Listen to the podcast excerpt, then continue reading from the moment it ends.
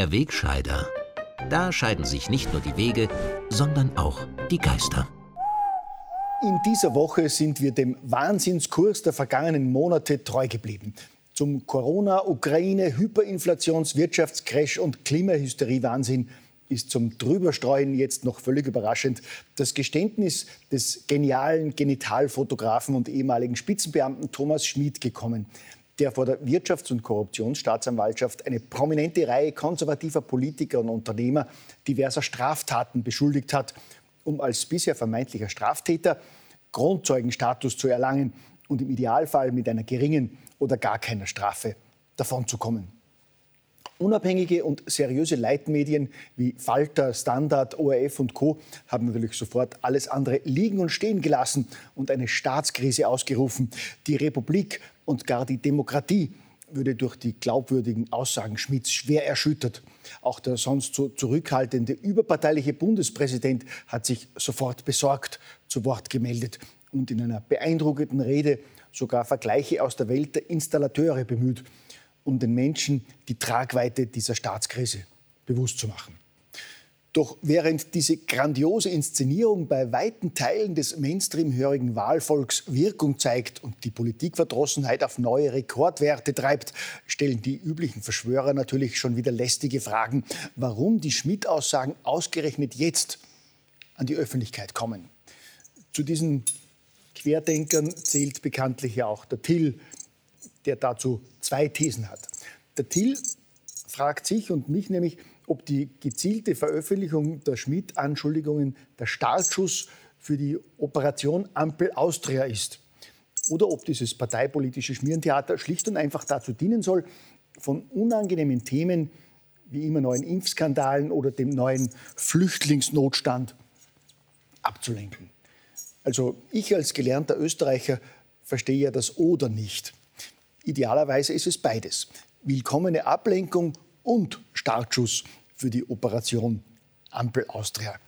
Denn nachdem die Vereinigte Linke in Politik und Medien schon seit Monaten von einer linken Ampel nach deutschem Vorbild träumt, ist nach dem Ibiza-Sprengsatz und dem nachfolgenden medialen Dauerfeuer auf alles, was sich rechts der Mitte aus der Deckung wagt, die Thomas-Schmidt-Offenbarung jetzt der vermeintliche Endsieg auf dem Weg zu einer rot-pink-grünen Linksregierung.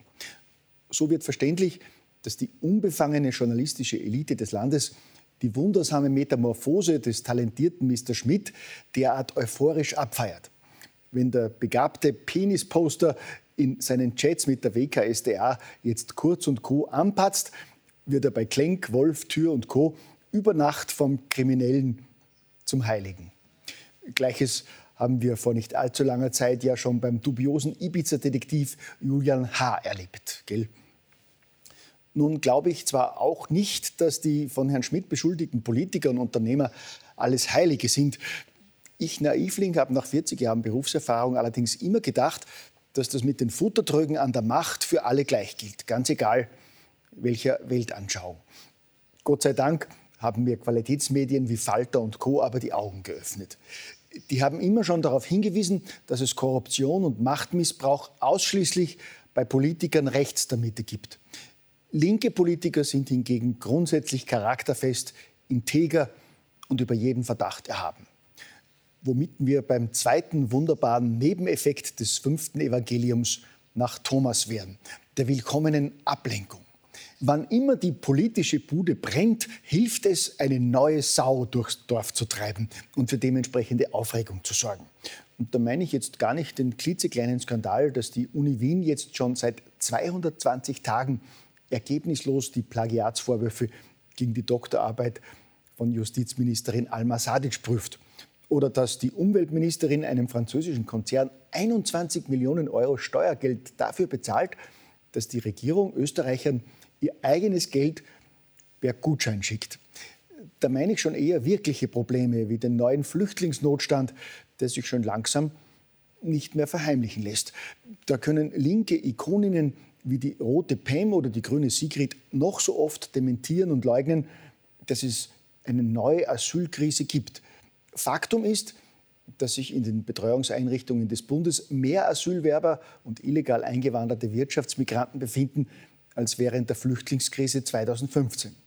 Und nachdem sich das spätestens seit dem armseligen Konflikt um die Unterbringung der neuen Migrantenmassen in Zelten nicht mehr vertuschen lässt, ist natürlich die Veröffentlichung des Schmidt-Rundumschlags samt der üblichen medialen Empörung eine willkommene Ablenkung.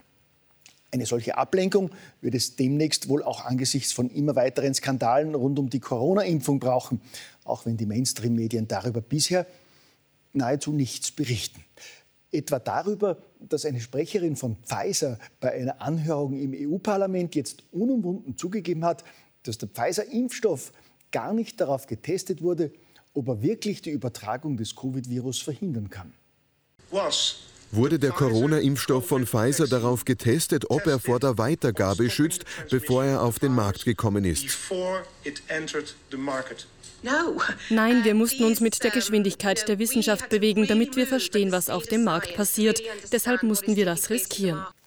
Was nichts anderes heißt, als dass die Menschen von Regierungen, Experten und Medien belogen wurden, die ihnen monatelang vorgegaukelt hatten, dass die Impfung die Weitergabe des Virus verhindert. Von wegen, schütze dich und deine Oma. Dass das gar nicht gestimmt hat, muss man den Menschen aber auch im Nachhinein wirklich nicht sagen, gell?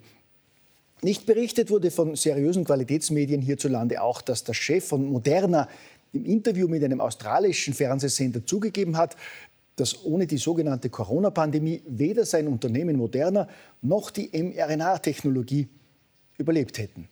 Man erfährt in Qualitätsmedien hierzulande natürlich auch nichts über viele Millionen Impfschäden weltweit, über Herzmuskelentzündungen, nach Impfungen plötzlich verstorbene junge Sportler, auffällige Übersterblichkeit und ähnliche Daten.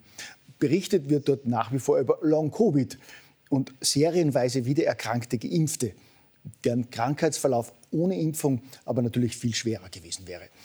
Und berichtet wird selbstverständlich die Jubelbotschaft, dass die völlig unbeeinflusste Europäische Arzneimittelagentur EMA in dieser Woche grünes Licht für einen Corona-Impfstoff für Babys gegeben hat. Ich meine, das sind die Schutzbehauptungen eines mehrfach beschuldigten, untadeligen Ex-Beamten, den die linke Journalie gerade zum Heiligen erklärt, um einen Machtwechsel herbeizuführen, ja wirklich wichtiger, gell?